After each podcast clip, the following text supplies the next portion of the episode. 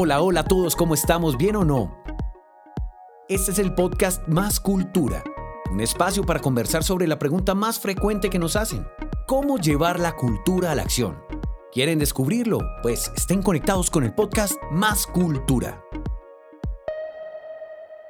Y creo que los retos es también revisar qué es lo que, a lo que hay que renunciar, pero para poder enfocarse en esas nuevas transformaciones y en mejorar eh, o en crear eh, alternativas nuevas. Hola comunidad Cultura, ¿cómo están? Qué bueno escucharnos nuevamente en este podcast de Más Cultura. Hoy tenemos un invitado especial que nos va a hablar de un tema que también nos consultan mucho y hay muchas dudas al respecto, que es transformación digital. Carlos, gracias por aceptar esta invitación, aceptar estar en este espacio donde queremos saber cómo las empresas y los líderes están llevando la cultura a la acción. Así que quisiera que nos contaras quién es Carlos Jaramillo, qué haces, eh, hace cuánto estás en EAFID y que me cuentes un poquito de ese viaje por esta universidad. Hola, Caro. Bueno, muchas gracias por esta invitación. Eh, qué rico hablar de, de, estos temas tan importantes hoy en día. Y bueno, ¿quién es Carlos Jaramillo? Pues Carlos Jaramillo es, eh, fue un estudiante o sigue siendo un estudiante de la Universidad de AFIT. Es un padre de familia. Eh, pues, tengo dos hijos, dos varoncitos. mi viaje por, por AFIT ha sido maravilloso y por eso digo que todavía soy estudiante porque todos los días aprendo cosas en, en la universidad. Yo soy graduado de, de, de, AFIT, de Ingeniería de Sistemas y de la maestría en Administración. Hace aproximadamente ya casi nueve años eh, en la universidad eh, como empleado, pero realmente he disfrutado cada parte de mi vida desde el pregrado, ahora como padre con mis hijos vivo en la universidad.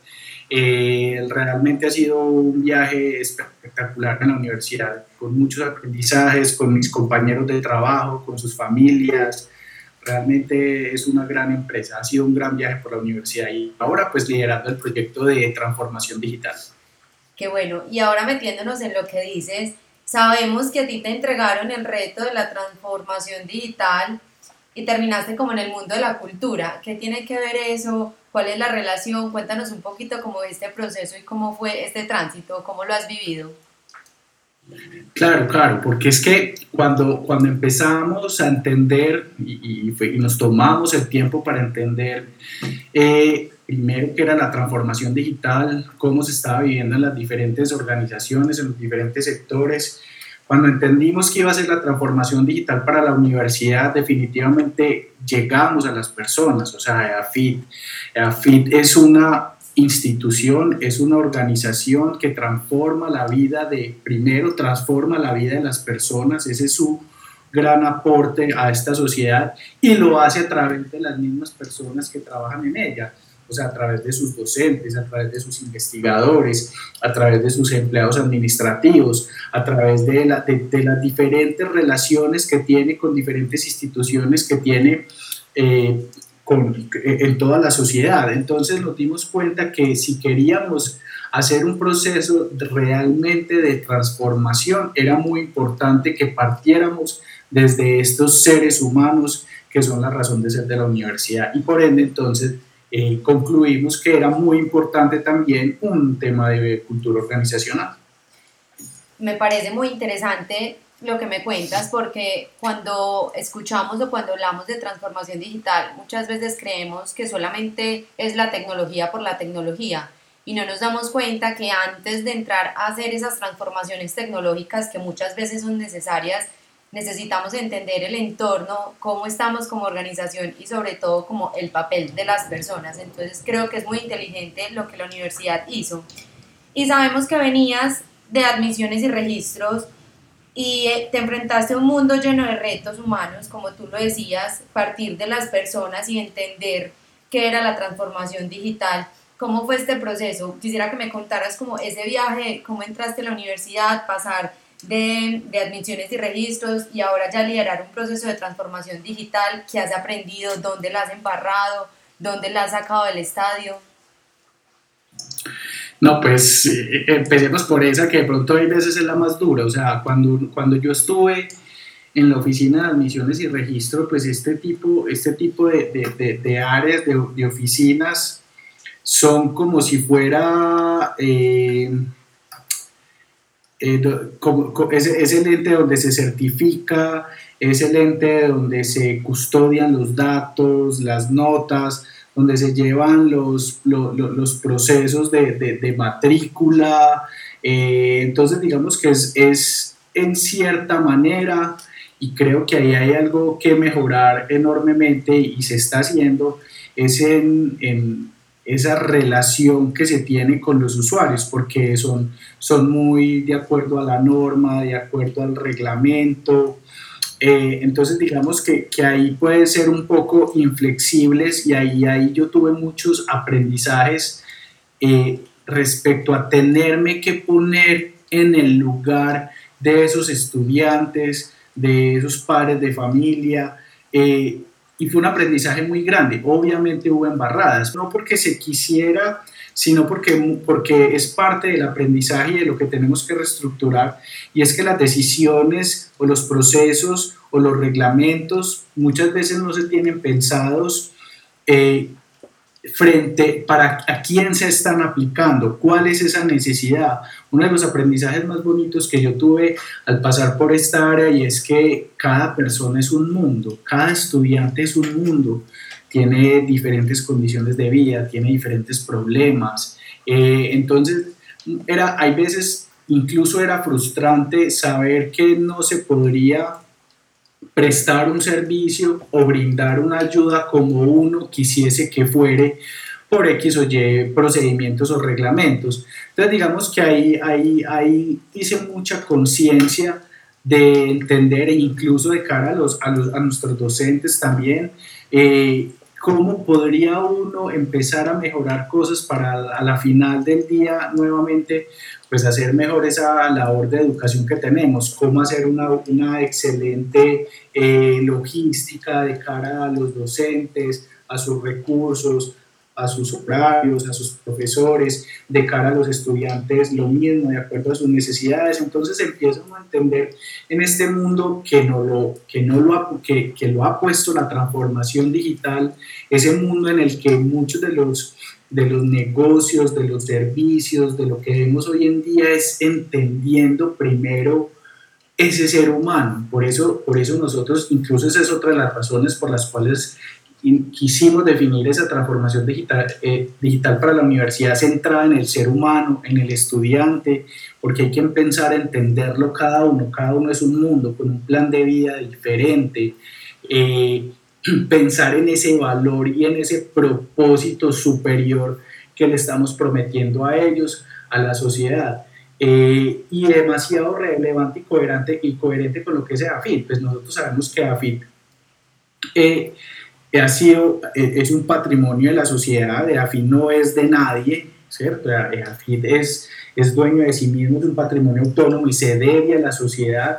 Entonces también la transformación digital no solamente nos obligaba a pensar en ese, teniendo ese centro, ese ser humano, ese estudiante, esa comunidad como el centro de la estrategia, como el centro de su propósito superior, sino también una responsabilidad muy grande a través de esta transformación para que continúe siendo sostenible, eh, autosustentable y que siga aportando eh, pues este valor a la sociedad generaciones futuras hay unos retos importantes y, creo que, y me, preguntabas, ya, ya me preguntabas que cuáles son esas, esas victorias que se empiezan a tener y, yo te podría decir lo siguiente, empezar a cambiar el mindset. O sea, eh, obviamente como toda organización hay temas que son tabú, hay temas que son más difíciles de digerir que otros, pero cuando uno empieza a ver que, que, esas, que se empiezan a dar conversaciones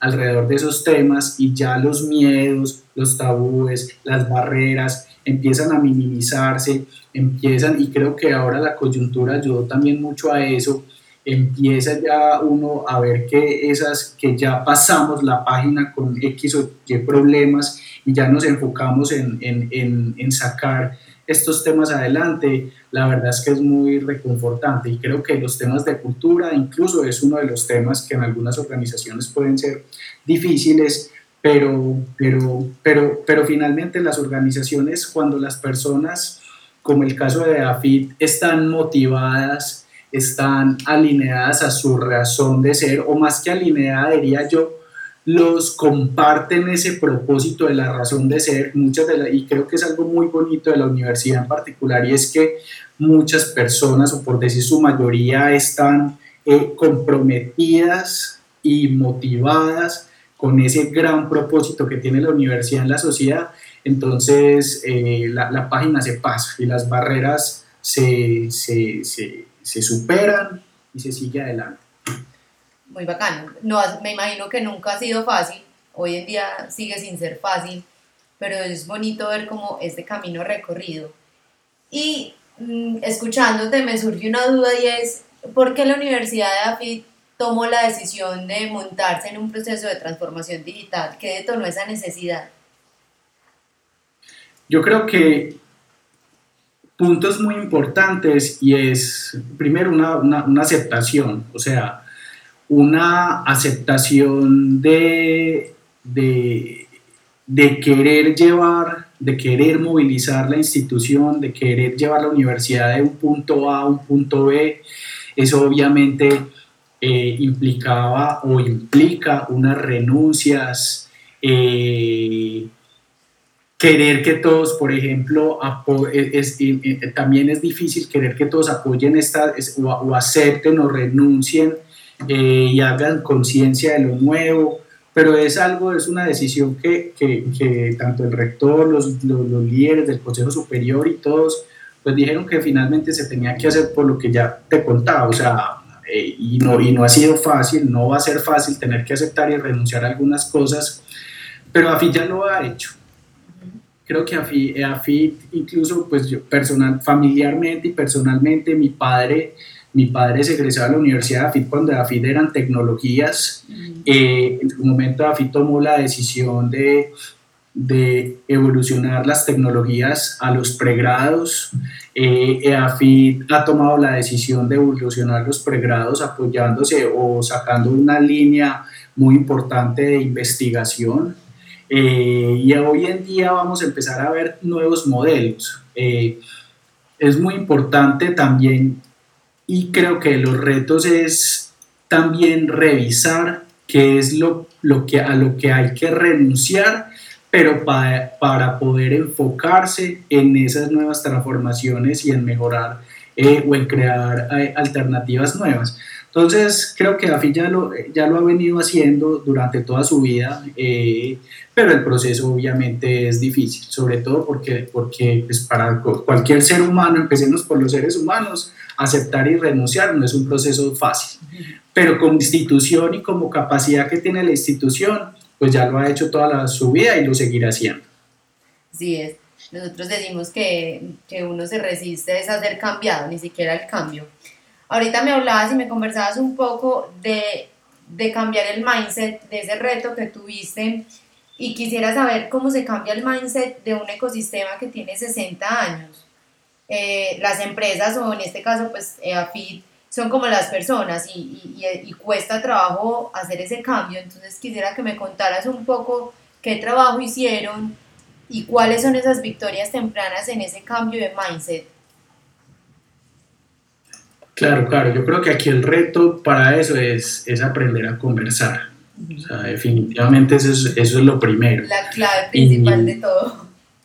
Sí, así es, sencillo, o sea, muy, muy fácil la, la, receta, pero, pero esa es la esencia, es aprender a, dar conversaciones difíciles, es aprender a, dar o hacer las conversaciones que no se quieran hacer en algún momento que se han venido, que se han aplazado, eh, igualmente apoyarse y, y dejarse ayudar de los que saben. O sea, particularmente no solamente con el tema de cultura, nosotros hemos trabajado el tema de transformación digital, sino que como te decía, también hemos centrado la estrategia en, temas, por ejemplo, de analizar eh, nuevos modelos de negocio, nuevas, nuevas, maneras de generar ofertas de valor para toda la comunidad institucional, eh, todo el tema de lo que ha sido eh, parte de ese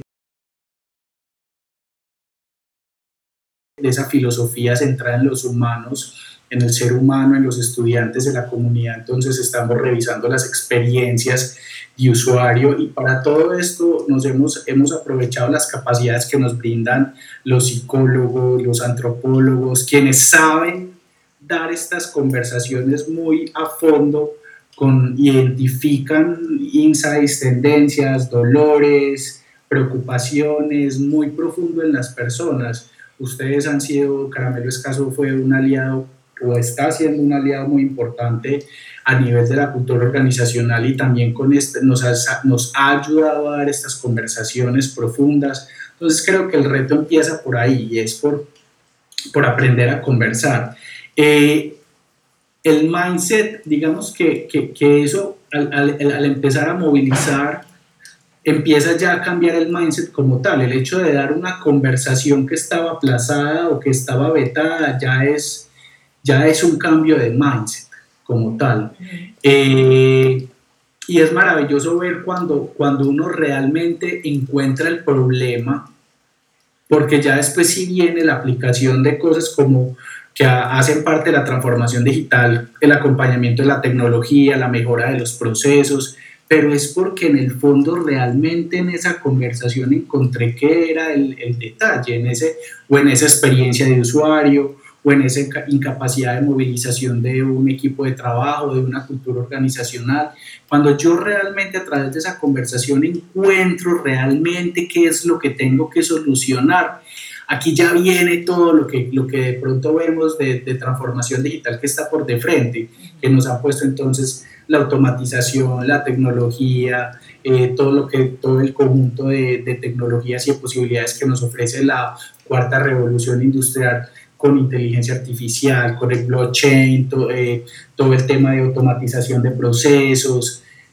Pero todo eso es muy bonito y muy maravilloso verlo cuando realmente está en función de la solución de un problema. Y ahí es donde realmente se da la transformación. O porque estoy creando algo nuevo que está entregando inclusive mucho más valor o de una manera exponencial agregando mucho más valor de como lo estaba haciendo antes o una nueva oferta. Entonces, ¿Qué te diría yo? Para ese, ese mindset y es algo, y es algo que también eh, eh, en una organización que digamos ya tiene 60 años, es, es, aprovechar, por ejemplo, esa, esa divergencia de lo nuevo, esa divergencia de los estudiantes, de las personas eh, nuevas, jóvenes, pero aprovechar toda esa experiencia y esa sabiduría y esa convergencia que nos pueden dar eh, las personas que ya llevan años, saber aprovechar ambas capacidades, porque ambas capacidades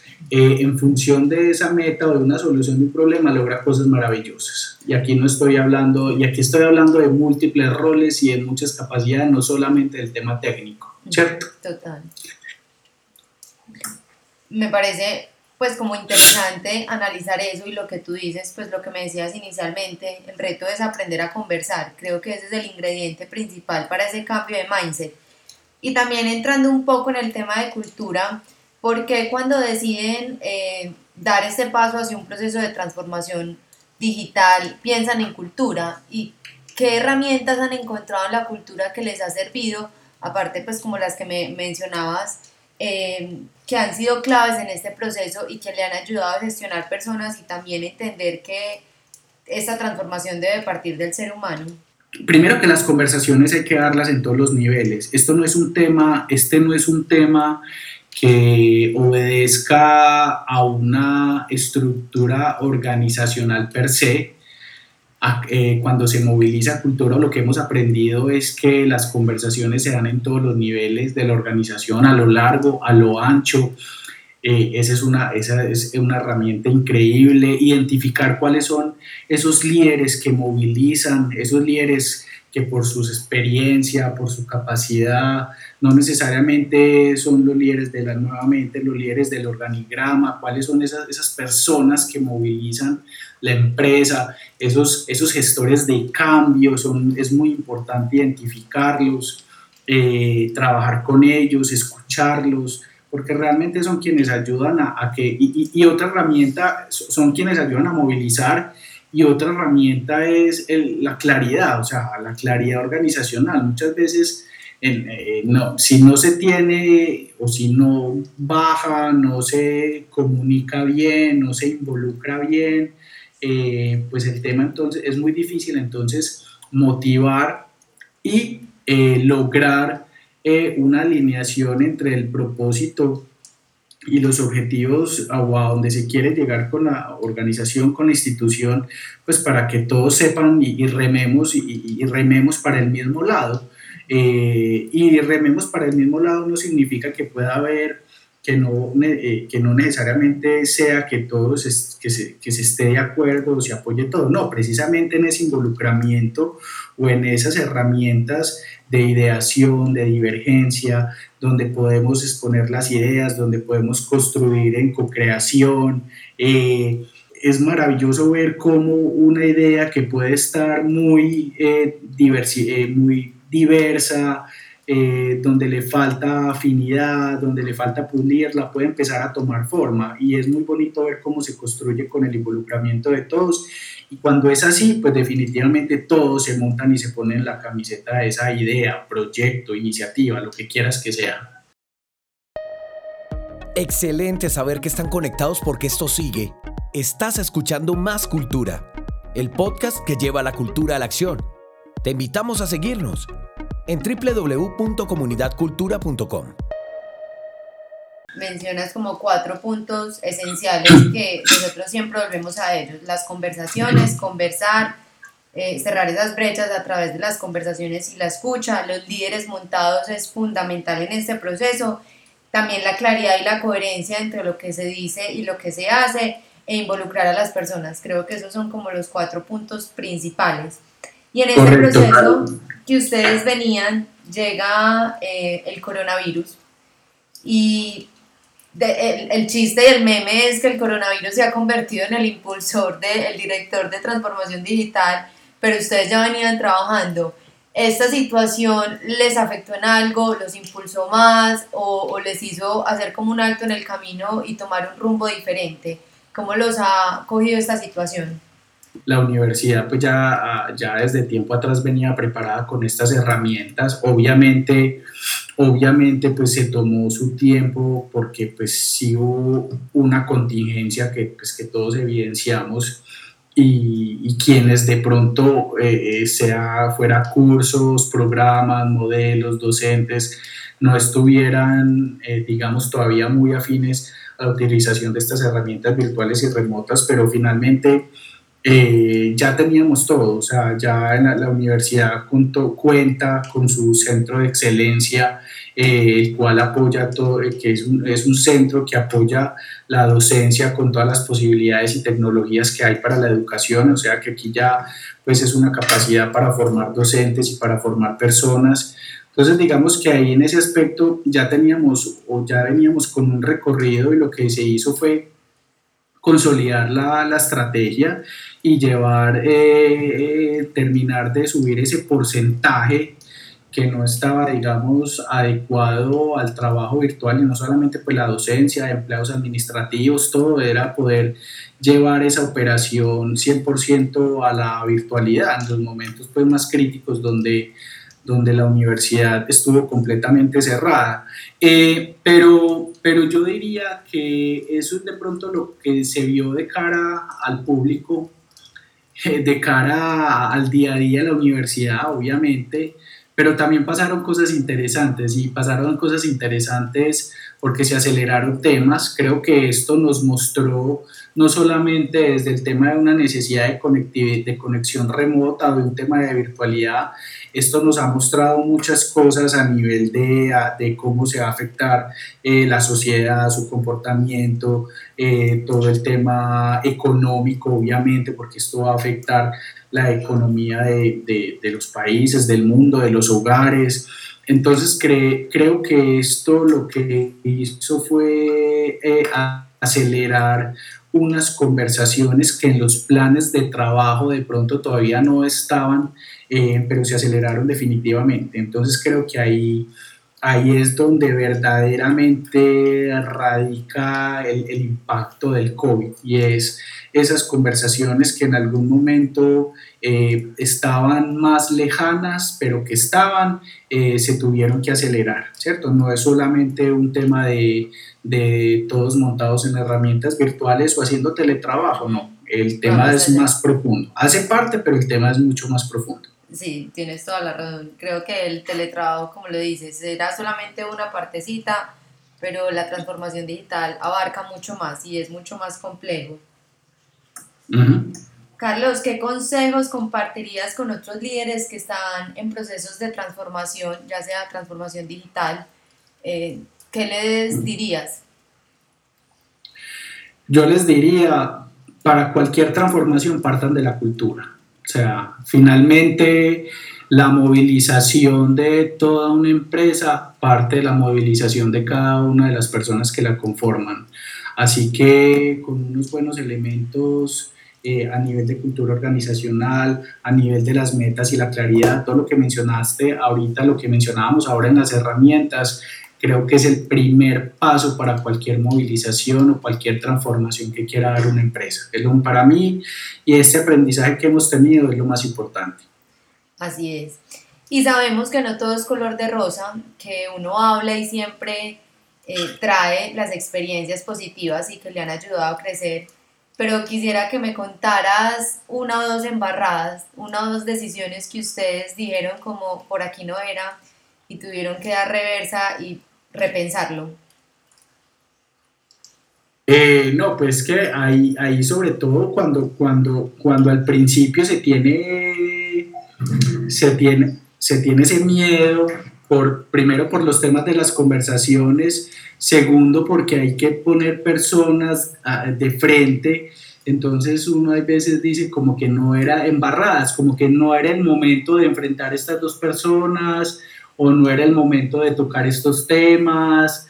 Eh, claro, es que movilizar, los seres humanos somos muy volátiles y resulta que hoy, está, hoy todos nos levantamos con el pie derecho y la sesión de trabajo fue un éxito o resulta que incluso alguna variable externa que puede, puede hacer efecto sobre alguna de las sesiones de trabajo, sobre algún proyecto, o, la, o, resulta que está pasando X o Y circunstancia, entonces las personas están con su mente en otro lado, entonces las, las sesiones no son tan, tan fructíferas que, eh, no, no, o no dieron el resultado este tema no es, no es un tema rígido, este no es, esto no es un tema de paso uno, paso dos, paso tres. Entonces yo creo que, que lo que hay que aprender, porque embarradas van a pasar en, en, esto que estamos haciendo, en temas de cultura, en temas de transformación digital, y creo que finalmente pasa en cualquier proyecto, y es que hay que tener cierta capacidad de resiliencia, hay que tener cierta flexibilidad, hay procesos que, que hay que volver a, revisar. Eh, uno de pronto cuando hace un diagnóstico cree que encontró un camino, pero resulta que ese camino no es y, debes ensayar por otro camino. Eh, nuevamente por lo que digo, o sea, el, el, ser humano es muy volátil y aquí pueden pasar, pueden encontrar muchas cosas, cosas que no pensaban que iban a encontrar, eh, problemas que, que, de pronto estaban, eh, problemas o situaciones o retos que de pronto no estaban a la vista y al empezar a, trabajar estos salen y hay que y no lo tenías planeado y tienes que trabajarlos también. Entonces creo que aquí hay que ser muy resiliente, hay que ser muy, resiliente y, y, mitigar esas, esas embarradas, sobre todo, como te digo al principio, pues enfrentar personas y conversaciones es un gran reto. Así es, es lo más difícil, pero al final lo más gratificante del proceso Hablando un poco del proceso que se ha vivido desde Caramelo Escaso, entendemos que es clave em, como tener claro el ADN y sumergirnos para entender esas palancas y comportamientos que mueven cada organización. Y vimos como muy afortunados de, de tener la posibilidad de trabajar muy de cerca con ustedes, una institución que realmente queremos mucho y que ha sido clave en la transformación también de la ciudad. ¿Qué ha sido lo más valioso de este proceso de transformación y de cultura que nos puedas contar y cómo lo conectarías con el propósito que ustedes tienen, que también es muy inspirador? Claro, claro, mira, y te lo decía al principio, eh, primero es que la, la razón de ser y el propósito de la universidad es es muy bonito y está totalmente declarado para la sociedad. O sea, cuando, tú, cuando en el propósito superior se declara de que somos, eh, de que inspiramos vidas, irradiamos conocimiento para forjar humanidad y sociedad, o sea, directamente estamos expresando lo que, el valor en todo sentido, sentido que queremos entregar para la región, para la ciudad, para, para, para Colombia, eh, para cada una de esas personas y, no estamos dejando por fuera a nadie.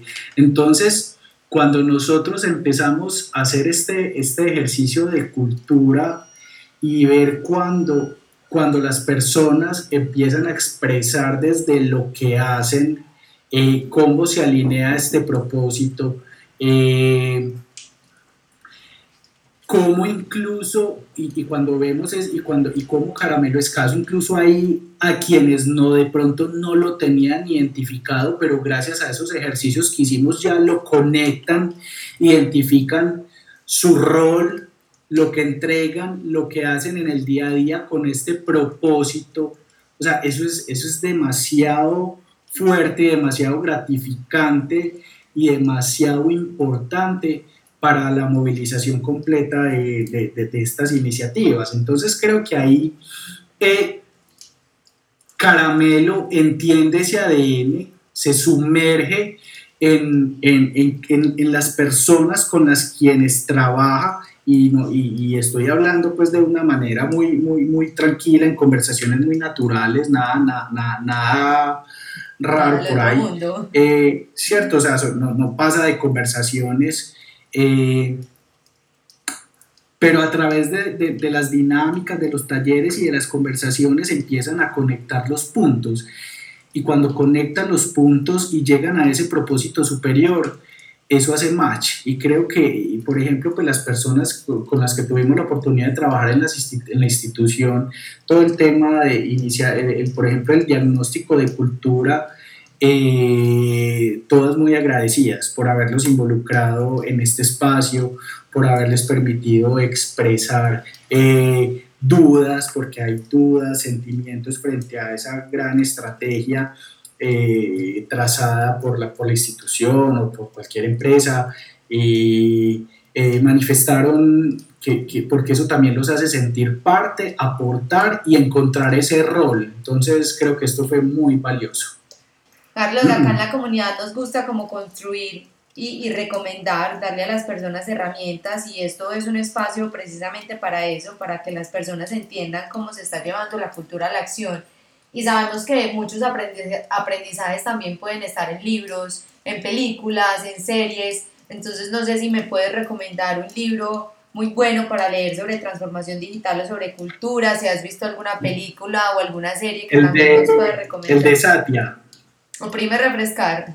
Y el de Satya Nadella, Oprime refrescar, me gustó mucho. Creo que ahí Microsoft está eh, en, un reto similar y, me gusta la forma como su CEO lo está contando en este libro. Entonces les recomiendo ese libro. Además que dice una frase que a nosotros nos, nos gusta mucho y es que la sed del CEO es el curador de la cultura. Tiene que ser el primer líder que está montado. Así, así es, maravilloso. ¿Y tienes alguna frase, algún mantra que sea como una guía para ti en este camino? Hmm. No. Más complejo. Sí, un, un, mantra. No, pues no es un mantra como tal, pero creo que si por mí me tatuaría la palabra resiliencia, porque, porque esto, esto, esto no es fácil y en cada, en cada paso se aprende algo nuevo eh, y ese aprendizaje, por duro eh, que sea, debe eh, tenerse en cuenta para el futuro, debe capitalizarse para el futuro. Entonces yo creo que a los que estén enfrentando este tipo de retos, resiliencia 100%. Así es, toda la razón. Y ya, para finalizar, ¿tienes algún líder como referente que, que te haya inspirado por la forma en que hace las cosas? Ve, a mí yo creo que puede ser, puede ser ya medio, medio cliché porque todos los que estamos en el mundo de la tecnología, a muchos nos, nos, nos encanta Steve Jobs, pero, pero, pero creo que Steve Jobs había descubierto esto hace ya hace tiempo, cuando Steve dice conecten los puntos. Conectar los puntos no es solamente, y lo reitero desde el punto de vista técnico, o sea, no es salir con una tecnología disruptiva o crear una necesidad, no. Eh, me gusta mucho ver esa reflexión que, nos, que hacía Steve en su momento, pero conectar los puntos desde diferentes frentes, desde el frente del, del propósito del ser humano, de para qué están las personas en la vida, de, de cuál es la responsabilidad que tienen las empresas en la sociedad, creo que cuando uno empieza a conectar esos puntos, las transformaciones que se dan son muy bonitas. Así es. Eh, creo que es un, eh, me gusta esa reflexión de Steve Jobs. Y coincido mucho contigo y también trayéndolo al tema de cultura, en las organizaciones también tenemos que conectar esos puntos, conectar a las personas, conectar el propósito, los pilares o valores, conectar todo lo que tenemos como organizaciones para ofrecer para generar como un ecosistema más consciente y que las personas se sientan felices de trabajar y, de sumarse al reto que tenemos. Así es, Caro. Carlos, muchísimas gracias por este espacio, por darnos un tiempo para hablar de este proceso de transformación. Creo que quedan muchos aprendizajes. Eh, AFIT está haciendo un proceso muy bonito que merece ser contado y compartido. Entonces, muchas gracias como por este espacio y, y compartirnos un poco de lo que ha sido este viaje por la cultura. Caro, no, muchas gracias a ti, a Caramelo Escaso, por, por este espacio. Ha sido un viaje maravilloso en el que ustedes nos están acompañando. Ha tenido sus momentos, o obviamente ha tenido, va a tener sus momentos duros, retadores, pero creo que el resultado, y, y se darán cuenta, será muy satisfactorio para esta sociedad y para la misma universidad. Así es, así es. Muchos retos por delante con la universidad tenemos. Gracias, un abrazo. Gracias,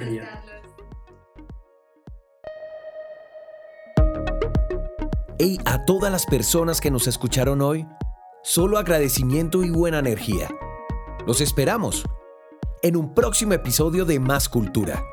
No se olviden de unirse a nuestra comunidad en www.comunidadcultura.com.